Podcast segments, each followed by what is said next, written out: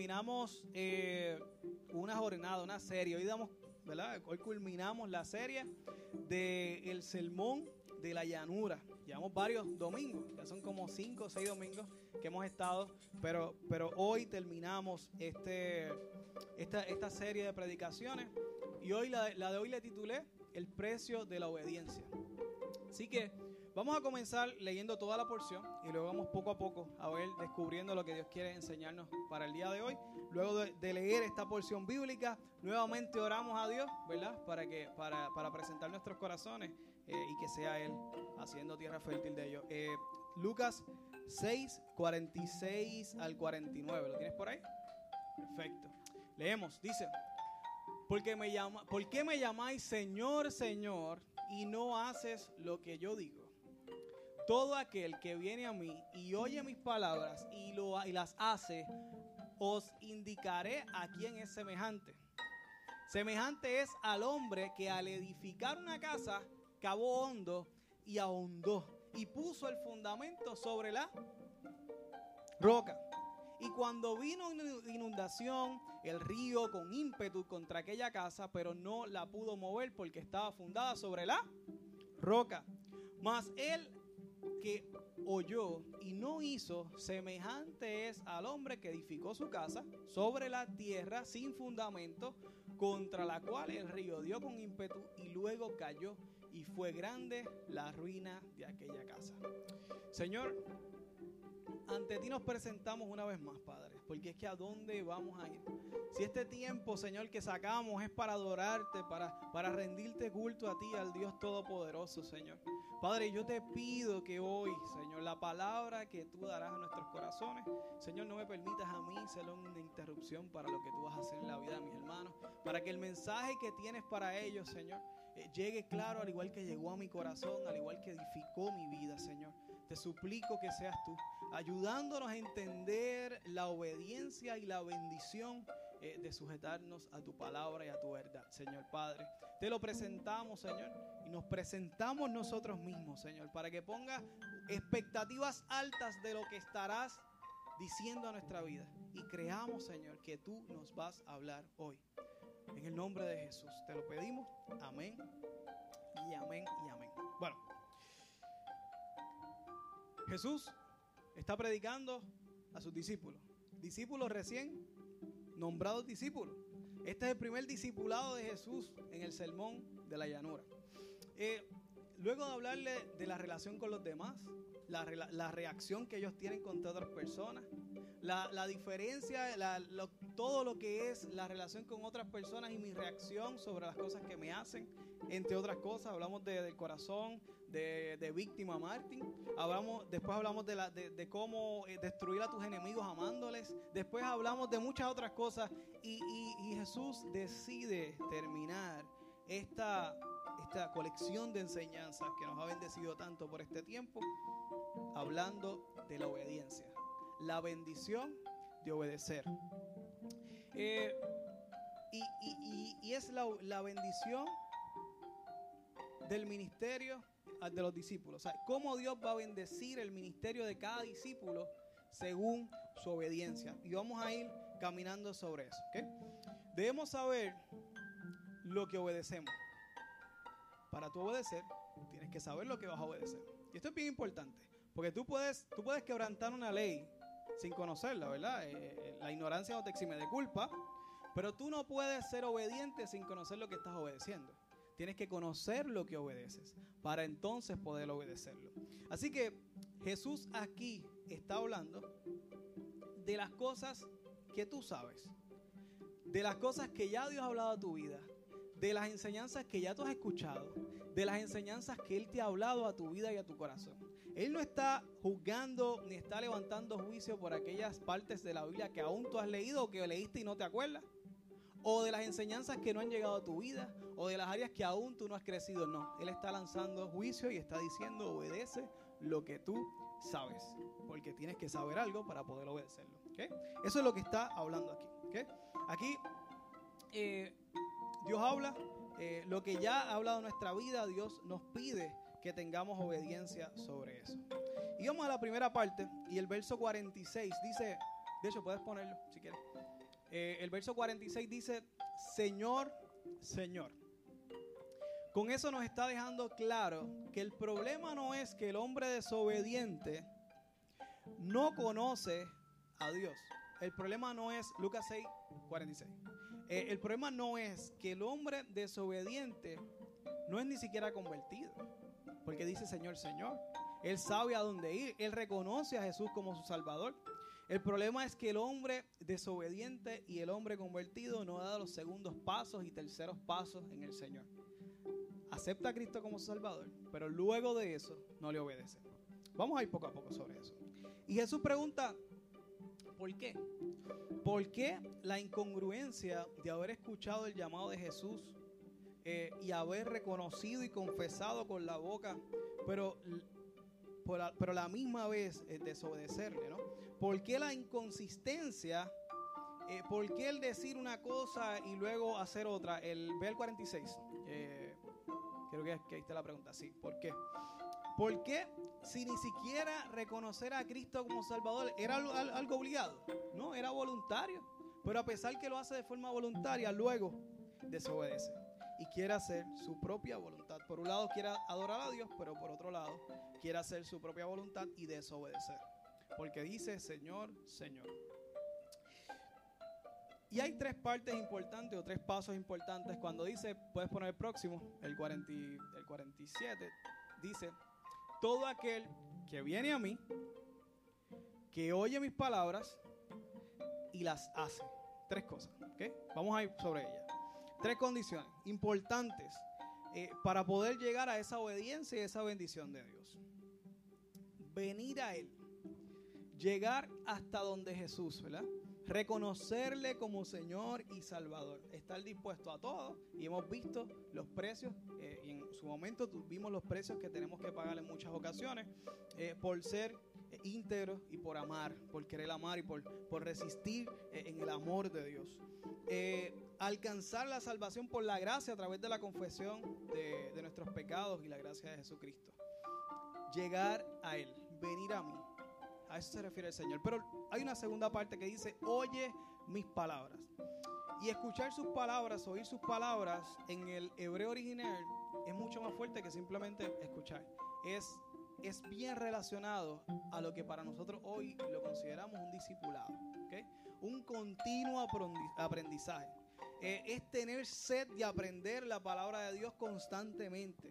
Es aprovechar y querer aprovechar cada servicio que tenemos como iglesia local, cada vez que nos reunimos. Es querer aprender y tener sed cada vez más de, de, escuchar su palabra y de aprender de él. Es estar dispuesto incluso a querer invertir económicamente en recursos como Biblias de estudio, devocionales, libros, eh, eh, entre otras cosas que no, diccionario bíblico, la concordancia Strong, todas esas cosas que, que, nos ayudan a aprender y aprender más de su palabra. Es tener esa, ese deseo en el corazón, escuchar su palabra. También parte del discipulado es congregarnos. Congregarnos nos ayuda a, a aún en los pequeños grupos, específicamente en las células, el poder congregarnos en células tiene una bendición porque no solamente escuchan la palabra, también puede eh, eh aprender, puede hablar, puede orar, escucha. Oye, yo aprendí a orar escuchando hermanos orar. Otras personas ahora yo aprendí a orar así. Eh, yo aprendí a predicar escuchando hermanos, viendo hermanos predicar, hacer un estudio bíblico, viendo a otros hermanos haciendo un estudio bíblico. E incluso me bendijo tanto la primera vez que estuve en una célula eh, por Cabo Rojo. Esa fue la primera vez que yo me congregué en algo religioso en mi vida. y me dieron la oportunidad de estudiar y de decir lo que yo pensaba de Proverbios 23 sin yo a ver si nada. Y para mí fue una bendición increíble, que me acuerdo hasta del capítulo específico, hace ya casi 11 años atrás. Y, y para mí es una bendición. Congregarnos también es parte de un proceso de discipulado. Eh, Proverbios 27, 17 dice, hierro con hierro se aguza y así el hombre aguza el rostro de su amigo. Hermano, unos con otros nos seguimos eh, discipulando unos con otros, nos seguimos afirmando el propósito de Dios de, nuestra vida, ¿no? Y en esos pequeños grupos donde sacamos tiempo íntimos, donde nos separamos, donde oramos unos por otros y donde aprendemos incluso a enseñar la palabra en esos pequeños grupos, donde hay espacio para equivocarse, donde hay espacio para, para meter la pata. Eh, y si alguien dice algo, gracias hermano por la más hermosa herejía que he escuchado ha sido de tus labios, pero qué linda pero se dice así. y, tenemos espacio para poder equivocarnos y para poder aprender. Eh, no por el hecho de, criticar, al contrario, es que en ese espacio es que tenemos que, equivocarnos, ¿verdad? Porque ahí es que está la familia de fe para corregirnos. Eh, todo esto y más, todo esto y más abarca lo que es el discipulado, lo que es escuchar su palabra, lo que es estar eh, cerca de Jesús. y el tercer paso, y creo que es la más corta que decía, tenía solamente dos palabras, en Lucas 6, 47, eh, decía, la obedece, la obedece, la hace, hace la palabra. Y aunque hacer la palabra es la más corta de las tres frases que, Jesús nos enseña en esos, en esos tres, ¿verdad? En esos tres pasos, en esos tres eh, momentos de acercamiento a Dios, es la más importante y es la que garantiza que Dios bendiga lo que hacemos, la obra de nuestras manos, como mismo dice este, este pasaje. Eh, hacer lo que hemos aprendido. Porque tenemos que obedecer lo que conocemos, ¿cierto? Esto es lo que nos garantiza, ¿verdad? Que en tiempos difíciles, en tiempos de estrechez económica, estrechez emocional o incluso espiritual, habrá una, eh, habrá una, una, una constante promesa de Dios y una bendición en lo que hacemos y en nuestros ministerios. Ahorita vamos a expandir eso de los ministerios. Luego Jesús continúa diciendo, semejante es al hombre. Semejante es al hombre. Otro dato importante, ¿verdad? Que tenemos que ver. Eh, él dice en dos ocasiones semejantes al hombre. No dice semejantes a la casa. Que quede claro eso. Podemos sí podemos decir, identificarnos un poco cuando estamos derribados eh, y cuando no estamos en la roca, pues nos podemos derribar. Eh, y hay versos para sostener todo eso, pero en esta parábola en particular, él dice, el que obedece o el que desobedece es semejante al hombre, dos veces lo dice, no a la casa. La casa es el fruto y la obra de sus manos. Lo que hace el hombre obediente o desobediente, eso es lo que estará cayendo en grandes ruinas o que se sostendrá. Quiero dejarlo claro para poder tener una buena perspectiva de lo que vamos a enseñar hoy. Eh, y, claro que es válido, ¿verdad? Compararlo con nuestra vida emocional y que tenemos que estar anclados en la roca. Eso, eso, claro. Pero en este particular, ¿verdad? Estamos hablando de la obra de nuestras manos. Ok, de esta manera, eh, no estamos hablando, y quiero que me escuche, claro, y, y, entienda esto. No, no estamos hablando de la vida espiritual de la persona. No estamos hablando ni siquiera de la salvación. Aquí Jesús está hablando de la obra de sus manos. El hombre obediente hizo una casa. El hombre desobediente hizo una casa. Y lo que hizo se destruyó o permaneció. Está hablando de lo que hizo. Y la enseñanza es para obedecer, para recibir bendición en las cosas que hacemos. En este particular, eso es lo que Jesús está enseñando y así fue que Jesús decidió cerrar todo este discipulado a sus eh, nuevos y recién llamados discípulos y seguidores de Jesús. Eh, las cosas que hizo el hombre obediente, las cosas que hace el hombre desobediente. Eh, de aquellos que conocen el Evangelio, porque le llaman Señor, que ha venido, ha tenido una intención de ser discipulado, de aprender en la iglesia, por los hermanos, por Dios mismo, eh, pero que decide, deciden tener un corazón desobediente de esto Jesús nos muestra que el resultado será que todo lo que hagan o que nada de lo que hagan permanecerá, sino que será destruido porque es porque no es consono con la obra y la voluntad de Dios. Hermano, las leyes de Dios y las promesas de Dios son absolutas. No, no necesariamente son absolutas. Hay reglas generales como las leyes. Una ley puede ser, un juez puede decir sí, pero en este caso, ¿ok? Y al fin y al cabo, Dios es soberano. Claro, Dios no es, hombre para mentir. Pero tenemos que tener mucho cuidado porque la soberanía de Dios va por encima de todo. ¿ok? Dios nunca se va a contradecir. pero tenemos que tener cuidado. Nosotros estudiamos las cosas de forma general. Dios, su relación con Dios y usted, ¿verdad?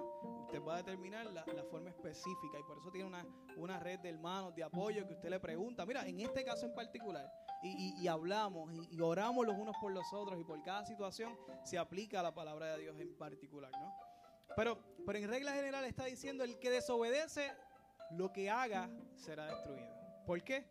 No hay bendición de que va a permanecer. No hay garantía de que va a permanecer. ¿Significa que sea absolutamente destruido? No necesariamente. Hay gente impía que prospera más que los cristianos o no.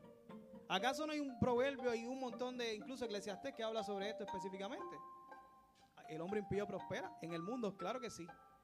Pero no prospera la obra de una persona que es creyente y en desobediencia pretende que Dios le bendiga la obra de sus manos y lo que salió de sus propias manos. La voluntad de Dios es lo que Dios garantiza, garantiza que hay bendición y que se sostendrá. ¿Se entiende esto? Amén. Ok. Queremos que Dios bendiga lo que hacemos y la obra de nuestras manos. Pues tenemos que andar en obediencia. Lo que ya Dios ha hablado en nuestras vidas y lo que ya Dios ha enseñado en nuestras vidas a través de múltiples formas. Eh, lo que Dios nos, nos enseña personalmente, porque Él nos disipula personalmente. Él se reveló su propia persona a través de la creación, de la palabra y de Jesús. Y de esa forma Él nos fue atrayendo hacia Él. Dice la palabra que no hay excusa, porque la creación misma revela. Usted no ha visto cómo está Puerto Rico con tantas malas noticias. Y Silvia, me encanta eso de Silvia. De hecho, me marcó mucho. Lo he dicho en dos predicaciones. No importa cuán mal esté Puerto Rico, vaya a una playa a ver si no ve belleza. ¿ah? Vaya a un amanecer a ver si no, no se enamora de esos amaneceres o de esos atardeceres. No sé a quién le gusta más el amanecer o atardecer. Eh, pero las playas de Puerto Rico, las montañas, de esos rocíos, Dios permanece, su belleza de su creación permanece a pesar de que nosotros hagamos un desastre con ella. Dios permanece con su belleza. Así que eh, Dios nos disipula, Dios se revela a nosotros y nos deja saber que Él es real cada día más a través de su creación y a través de múltiples formas. Edificar una casa. Ya este mensaje ahora vamos a ir aterrizándolo a nuestro día a día, ¿ok? Es curioso que él dice una casa. ¿Cuántos cuartos tenía la casa que hizo el hombre obediente? No dice. ¿Cuán lujosa era la del hombre desobediente? No dice. Dice que era una casa. ¿Pero qué, es una casa? Eh, solo menciona que es una casa, ¿verdad? Pero ¿qué es una casa para nosotros? la casa de nosotros es un lugar de refugio, un lugar de paz. Se supone que eso sea. Eh, es el hogar para la familia, es el lugar donde se desarrollan momentos felices, es el lugar donde se desarrollan memorias inolvidables. Pero yo soy un llorón y yo me he mudado muchas veces. Y yo no recuerdo una vez que yo me haya mudado, que yo no haya, cuando cierro esa puerta por última vez. ¿Por, ¿Por qué? Bueno, porque en ese lugar, no es tanto el lugar, es que en ese lugar Dios me proveyó muchas cosas, Dios me, me, transformó, Dios creó muchas memorias en mí, yo, yo vi muchas cosas que pasaron en cada lugar, en cada etapa de mi vida. Ese lugar fue mi hogar por un tiempo y Dios me lo, me lo permitió. Y ese lugar se convierte en, en un lugar de memoria que cierro y no vuelvo a abrir. Puedo tener memorias, pero no vuelvo a ver las cosas que yo veía. Por más feo que eran los, los, los hospedajes de Mayagüez, que eran horribles. Pero por más feo que fuera, en ese, en ese lugar, Dios ministró mi vida. Especialmente en ese lugar que yo conocí al Señor. Eh, la vez que tuve que cerrar esa puerta por última vez fue bien fuerte emocionalmente. ¿Por qué? Porque ese lugar fue mi hogar. Yo tenía mi casa acá en Dorado, claro, pero, pero ese lugar era mi hogar. Eh, y esa casa significa ese, ese, ese, ese lugar donde tú tomas decisiones, donde pasan cosas, donde pasan todas las etapas de tu vida, donde pasa técnicamente tu vida misma, eh, es en ese hogar. Así que que vamos viendo esa casa y ese hogar y esas decisiones y esas cosas que hacemos, vamos viendo esa casa de esa manera. Eh, nuestra vida, nuestras decisiones, nuestras acciones eh, deben estar cimentadas. ¿En dónde? ¿Dónde dice el verso? En la roca. En la roca. Nuestra vida debe estar cimentada en la roca. Cavó un hondo, cavó hondo, y puso el fundamento sobre la roca. Esa, esa frase. Vamos a ella. Dice, el hombre obediente es como aquel que antes de construir su vida y decisiones va donde Dios y busca ese fundamento. Porque quiere llegar al conocimiento, porque quiere garantizar que está en la voluntad de Dios, porque sabe que es allí donde hay bendición de que va a haber permanencia de las cosas que hagamos, que las cosas que hacemos, de las decisiones que tomamos. ¿Y qué, qué representará? Tenemos la casa y tenemos la roca. Pero entre medio de la casa y la roca hay una tierra que hay que sacar. Tierra, piedra, lo que hay allí. Que hay que sacarla en medio para poder llegar a la roca. ¿Y qué podrá representar? Bueno, eh, la roca representa todo lo que me evita ser obediente. La tierra representa todas aquellas excusas, todas aquellas cosas que no me permiten llegar a la obediencia, lo que me acomoda y no me permite hacer las cosas correctas. Esas cosas tenemos que sacarlas, tenemos que excavar hasta llegar a la obediencia. Y, no necesariamente es fácil, no necesariamente eh, eh, nos gustaría hacer eso. Eh, todo lo que me quita, todo lo que evita que yo quiera acabar y profundizar, eso, eso, eso representa la tierra. Cuando, cuando yo trabajaba en, la Autoridad de Alcantarillados, eh, uno de los proyectos que no, era mío específicamente, pero sí tuve que visitar en varias ocasiones para dar apoyo, fue este mall grande y lujoso, Molo San Juan. Eh, no sé cuántos ha ido al Molo San Juan. Pero Molo San Juan, yo tuve la, oportunidad de, conocer la arquitecta y nos explicaba que, eso se intentó hacer como si fuera un crucero y por eso es que usted va y usted se siente como si estuviera en un barco y tiene la misma, más o menos la misma estructura y todo. Eh, y, es súper lindo por dentro. Cada restaurante mira hacia la Laguna San José. Está el Teodoro Moscoso, usted ve los aviones, algo bien bonito. Pero cuando hablé con el contratista, con, uno de los contratistas que, que iba a inspeccionar la obra que estaba haciendo, él me dice, él me contó que ese amor estuvo a punto de no ser completado. Y, yo le pregunté, ¿por qué? Y me dice, porque aunque la vista es hermosa y el terreno es sumamente barato, era súper económico. Cuando empezaron a cavar y empezaron a hacer movimiento de tierra, encontraron que el terreno era bien blando y tuvieron que cavar y tuvieron que, que, el que ha tenido relación con construcción, hacer un pilote, que no es otra cosa que, como si fuera un sorbeto de cemento por ahí para abajo hasta que llega a la roca o a la tierra lo suficientemente sólida, cuesta mucho dinero. Tanto dinero que estaba empezando a costar más el fundamento que la estructura completa. Y estuvieron a punto de desistir y decir, esto es demasiado caro, la vista estaba hermosa, el terreno era barato, era perfecto, pero el terreno, lo que nos costaba para anclar en la roca, era tan caro como el proyecto mismo. ¿Y qué podemos aprender de ese caso en particular? Bueno, hay ocasiones, hay caminos que el hombre le parecen derechos, pero su fin es camino de muerte, dice Proverbios 14, 12. Aprendemos que hay ocasiones que, que, aunque se pueda ver bonita la circunstancia, aunque se pueda ver que es una decisión bastante fácil, eh, o algo que estemos construyendo y haciendo que, nosotros lo sabemos hacer, siempre hay un costo que pagar para descubrir la voluntad de Dios. Nosotros no andamos en modo automático como dice Isabelita. Siempre no, con modo automático hay que parar, hay que orar. No, tenemos que, que ir a la presencia de Dios. Tenemos que descubrir su voluntad. Tenemos que pagar el precio de la obediencia. Ser obediente no solo, no solo da paz, ¿A usted no le ha pasado que usted hace como una super obra de caridad? Que, lleva a alguien, le da pon a un extraño, o que va y le lleva una bolsa de compra a alguien, o hace un acto así bien, bonito. ¿Cómo se siente? No se siente bien brutal, ¿verdad? Es como que, wow, estoy haciendo la voluntad. Y uno siente con una paz mental versus cuando ves una oportunidad para servir y de momento la ignoras, a veces te sientes como que, che, esta oportunidad yo la dejé pasar y se supo, yo creo que, que yo pude haber servido a esta persona. Pero cuando lo haces, te da una paz en la conciencia increíble. Pues, no solamente obedecer te da esa, esa paz, también Dios dice en este verso, en este pasaje, eh, que hay, garantía de que permanece la obra de tus manos, que hay bendición en la obra de tus manos y de las cosas que hacemos. Si pues coméis o bebéis o hacéis otra cosa, hacedlo todo para la gloria de Dios. Primera de Corintios 10:31. ¿Comes o bebes o cualquier otra cosa? ¿Qué cabe en cualquier otra cosa? Cualquier otra cosa, todo lo que hacemos, todo lo que hacemos es para la gloria de Dios. Eso debe ser una, una, algo, algo que cada cristiano y cada, cada persona que quiere ser seguidor de Cristo y quiere ser obediente a su palabra debe seguir. Todo lo que hacemos es para la obra, para la gloria de Dios.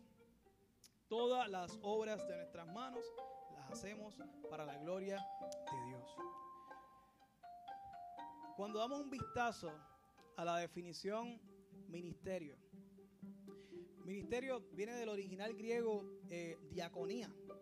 ¿Qué palabra ustedes creen que salió de, ese hebreo?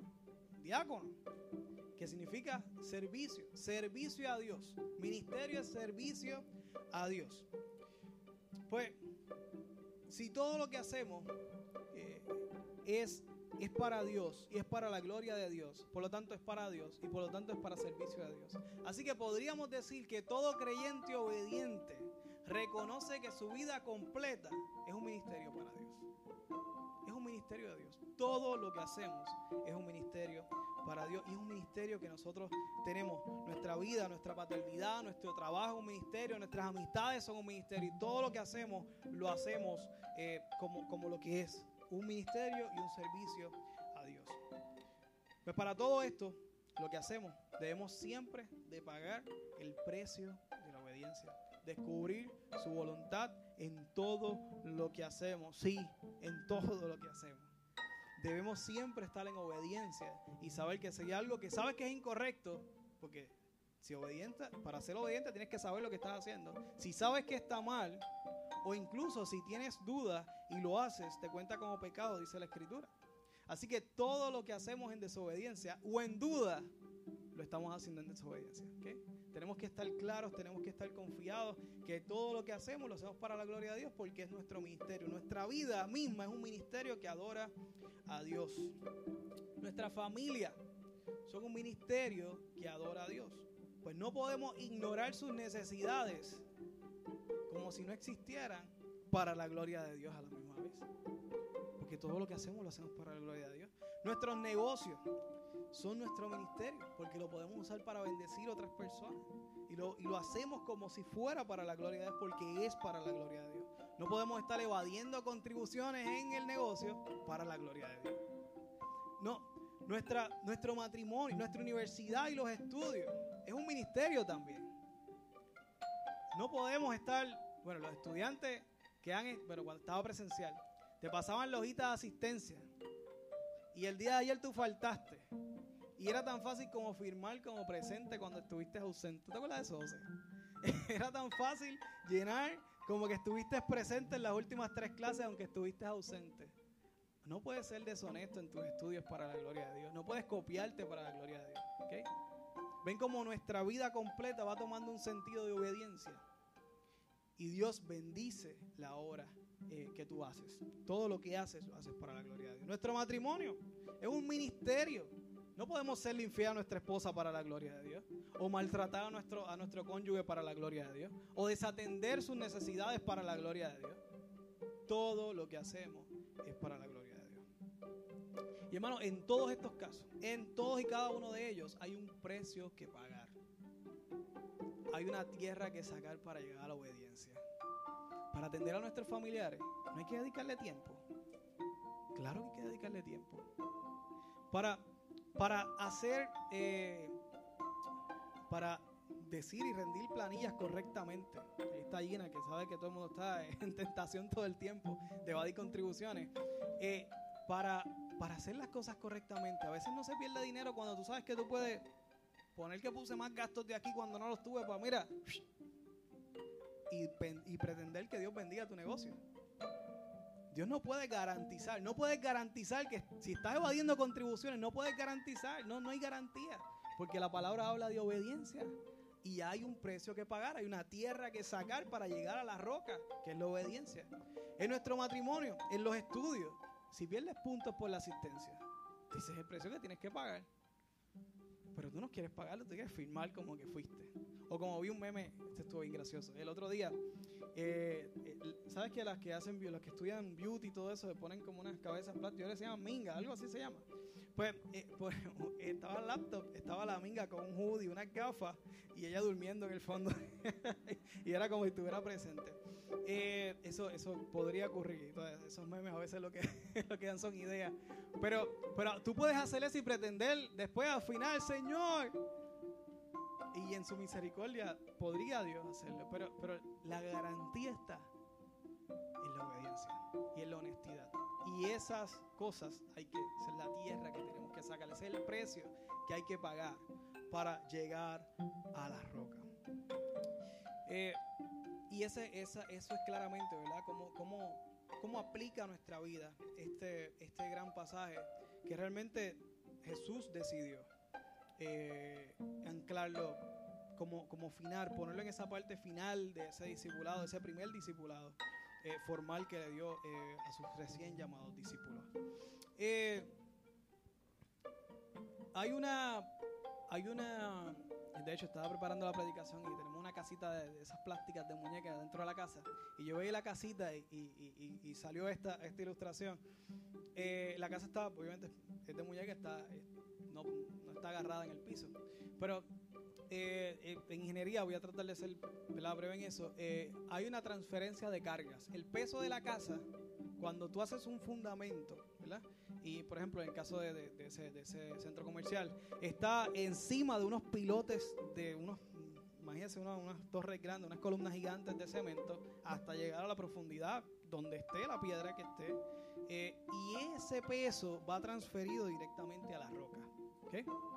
Ahora, ¿usted se acuerda cuando antes los carros eran bien duros y, de cada rato uno veía a alguien con, con una cuellera? ¿Se acuerda? Y ahora no hay tanta gente con cuellera, ¿verdad? Pues y les voy a explicar eh, eh, cómo eso, vamos a espiritualizar lo duro de los carros antes. antes, los carros eran tan duros que chocaban, no les pasaba nada y el impacto viajaba desde el bumper hasta tu cuello. Porque era tan duro que transfería la carga completamente. ¿okay? Ahora los carros son blanditos y se hacen una porquería y no se molesta porque te chocan, se chavó el bumper. Eh, y la parrilla y a veces tiene este, todo cogido con plástico. Y uno se molesta, ¿verdad? Y más si se, se, se, explota el airbag, peor. Pero ahora ese impacto es absorbido por esa destrucción y esa, esa carga se transfiere a esa, a esa destrucción y no va directamente a tu cuello. y esa es la razón por la cual hay poca gente que, siempre hay dos o tres cuelleras por ahí, pero antes eso era, yo recuerdo elemental, todo el mundo iba a cada rato con una cuellera, por cualquier cosa. Eh, vamos, a, vamos a poner esto en, la casa. La casa que estaba eh, encima de la tierra, ¿a dónde iba a transferir la carga? a ningún lugar. Ella misma tenía que absorber la carga. Por eso la, la casa se destruyó. La tierra que estaba fundamentada en la roca, ¿a dónde iba a transferir la carga? A la roca. Por eso se mantuvo. La obediencia a las enseñanzas y a los preceptos de Dios que ya Dios ha enseñado a tu vida y los que seguirá enseñando. La obediencia es una garantía de que tus cargas serán transferidas. De las cargas, lo, que pasa en tu vida va a ser transferido a la roca. Y usted, créame, que el cuello del Señor aguanta. usted, usted, usted garantice eso. El, Señor es todopoderoso. Y hay un verso que a mí me, trae mucha, me, iluminó mucho, eh, ¿verdad? Y me reveló mucha verdad eh, en este caso en particular, con esta ilustración de la, de la roca y la casa. Y es Mateo 11, 28, 30. Dice así. Venid a mí los que están trabajados, ¿sí? Cargados, y yo os haré descansar.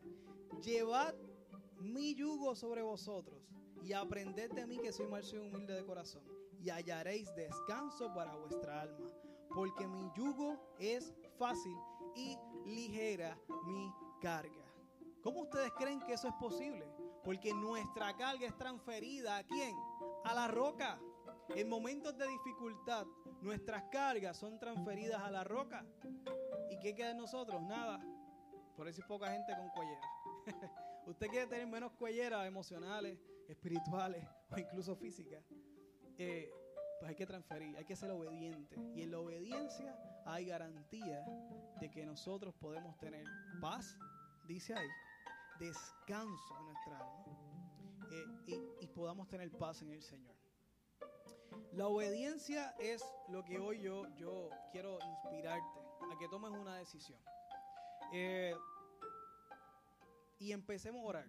Ya estoy terminando, así que le pueden decir a, los, de, niños, Sol se va a volver nuevamente en crisis, pero así es. Eh, yo les inspiro a ustedes el día de hoy, eh, que al igual que yo, hice, hice una oración y hoy la, la, haré nuevamente. y he orado a Dios por esto, para que, para que nosotros tomemos decisiones. Decisiones. Escuchar, ya vimos, podemos escuchar, pero si no hacemos y si no obedecemos, si no reaccionamos, pues realmente no pasa nada. Si obedecemos en una reacción al llamado de Dios, podría comenzar, va a detonar un proceso en tu vida de empezar a tomar decisiones, de hacer las cosas correctamente, de aprender más, de aprender a obedecer más. En la vida en el Señor tenemos que atrevernos a tomar decisiones y, dar pasos más cerca y más cerca del Señor. Y lo hermoso de esto es que cada uno de ustedes está en un proceso distinto, pero cada uno de ustedes sabe 100% y claramente el próximo paso que tiene que dar. A lo mejor no saben qué tienen que hacer las que años, pero saben lo que Dios les está pidiendo. Porque yo creo en, un espíritu que es el mismo espíritu de Dios que nos guía hacia toda verdad.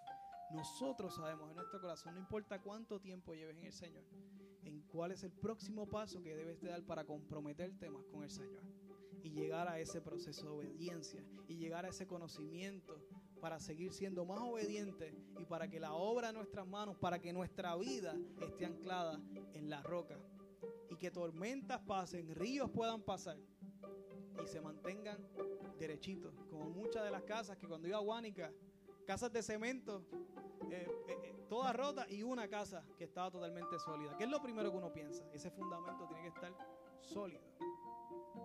Que lo mismo pase en nuestra vida. Cuando momentos horribles a nivel nacional o a nivel personal, otras personas se derrumben, tú permanezcas de pie, porque tu carga fue transferida a la roca. Porque María, lo débil y lo frágil que es María y lo, hermosa que ella es, así de, frágil, que ella ve, pocas veces puede orar y a veces los martes hace unas oraciones poderosas, pero a veces no puede ni terminarla y poder pararse de pie y decir, iglesia, gracias. Eso es una transferencia de carga a la roca del Señor. Y eso es un testimonio de muchos que hemos visto en nuestra vida. La obediencia al Señor es la garantía que nuestros estudios, nuestros negocios, nuestra vida, nuestra crianza, todo lo que hagamos, porque lo hacemos para la gloria de Dios, tenga permanencia y pueda sostener el tiempo del clima, las inundaciones y todo lo que podamos interpretar de lo que eso puede significar en nuestra vida. Amén. Vamos a orar. Vamos a orar. Y vamos a, hoy te voy a, a retar. A retar. Para que identifiques áreas en tu vida que sabes que tienes que, amarrarlas a la obediencia. Eh, hay áreas en tu vida que sabes y el Espíritu Santo ya las estará mostrando en tu corazón. Que hay tierra que sacar, hay que profundizar, hay que seguir ondando para encontrar la obediencia.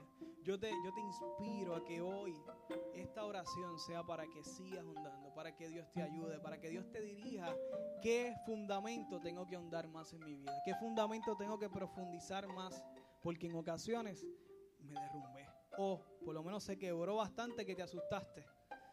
¿Qué, qué, qué fundamentos en tu vida? ¿Qué áreas de tu vida tienes que seguir profundizando y seguir poniendo más fuerte hasta llegar a la roca? Padre, en el nombre de Jesús, Señor, venimos ante tu presencia, Dios, a presentarte nuestro corazón como siempre, Dios. Que tu Espíritu Santo, eh, tu Espíritu Santo venga a nuestra vida, Señor. Toque lo más profundo de nuestro ser. Que podamos vernos, Señor. Ayúdanos a vernos a nosotros mismos, Señor. Quítanos de la mente otra persona que podamos ver que este mensaje podría ser bueno para él o lo que sea que hoy queremos presentarnos nosotros, Señor. Nosotros ante ti. Espíritu Santo, ven a nuestra vida y dinos, Señor, cuáles son los caminos que van camino hacia el mal, Señor. Queremos hacer los caminos tuyos. Queremos profundizar nuestro fundamento en ti. Queremos que cada decisión que hagamos esté anclada en la roca, Señor, que eres tú. Padre amado, ayúdanos, Dios. Ayúdanos a seguir confiando en ti. Ayúdanos a que cada vez, Señor, podamos tener la paz y la garantía, Señor, de que lo que hemos hecho lo hemos hecho en obediencia. Padre, bendice lo más profundo de nuestro ser y danos paz. Señor, si hay cargas aquí entre hermanos, Señor, que puedan ponerla ante ti hoy. Que puedan transferir esa carga a la roca, Padre amado, y que tú le quites esa carga de encima, Señor, y que ellos puedan tener la paz, esa paz que sobrepasa todo entendimiento, Señor. Y es porque ¿quién va a entender que hay un Dios todopoderoso que está dispuesto a cargar todas nuestras angustias? ¿Quién va a entender, Señor, que hay un Dios soberano que puede cargar no solamente nuestros pecados, también nuestras angustias en esta tierra? Padre amado, y que estás dispuesto a darnos la paz en cada situación, siempre y cuando nuestra vida esté, esté fundamentada en la roca, Señor. Padre, hoy en este momento, Señor, yo te pido que si hay aquí, en nuestro en nuestra casa, Señor, la casa tuya, en nuestra iglesia, en este local, Señor, donde nos reunimos a adorarte y a buscar tu rostro. Una persona que aún no ha decidido entregar su vida a ti. Padre, que aún no ha venido a ti ese primer paso de los tres que discutimos, Señor. Que a lo mejor ha escuchado tu palabra, que a lo mejor eh, está convencido, Señor, pero aún no ha tenido un encuentro contigo, Señor. Yo te suplico que hoy esa persona sea conmovida en su corazón, Señor y hoy tome una decisión hacia ti. Que hoy tome una decisión eh, de levantar su mano, de identificar, yo quiero ser, yo quiero ser esa persona. Yo quiero ser la persona que hoy hace un compromiso con el Señor y que, y que está dispuesto a entregar su vida a ti, Señor. Padre, bendice los corazones, Señor, de cada uno que están tomando las decisiones, Dios. Y permítenos tener contacto con ellos, Padre. Los que están a la distancia, que están viendo este servicio de manera eh, remota y virtual, Señor, yo te pido que desde aquí tú toques los corazones porque tú eres un Dios omnipresente y tú lo puedes hacer. Tú estás allí, Señor. Tu presencia esté allí, Señor. Padre, te pido que seques toda lágrima, Señor, que se esté brotando en forma de soledad en este momento, Señor. Que tú toques sus corazones, que es transformación, Señor. Que si hay alguien de forma virtual que está tomando una decisión para venir a ti, a tus pies, Señor, que nos deje saber, porque queremos ayudarlo a seguir escuchando tu palabra para que eventualmente también tenga la valentía de obedecerte y tener la garantía de que su casa, sus decisiones, su vida y todo lo que haga sea para tu gloria y esté fundamentado en la roca que eres tú Jesús, Padre. Gracias por este tiempo, Señor, que hemos dedicado a ti, Señor, que has bendecido, has edificado nuestro espíritu, Señor. Gracias, mi Dios. Y ahora pasamos un tiempo de adoración final, donde queremos derramar nuestros corazones en gratitud, donde queremos derramar nuestra vida, Señor, nuestro espíritu, queremos derramarlo en agradecimiento, reconociendo que quien necesita la adoración es yo saber que tú eres el Dios Todopoderoso. Que me ayudes a tener el temor que me da la sabiduría para saber que tú eres el Dios, que tú eres el Dios Todopoderoso y que nosotros simplemente somos seguidores y somos siervos y somos ministros en cada área de nuestra vida. Queremos adorarte en espíritu y en verdad. Queremos abrir nuestros corazones, Señor, y simplemente levantar manos, Padre amado, en adoración a ti, en agradecimiento de lo que tú harás y lo que estás haciendo ya, Padre. En el nombre de Jesús. Amén y amén.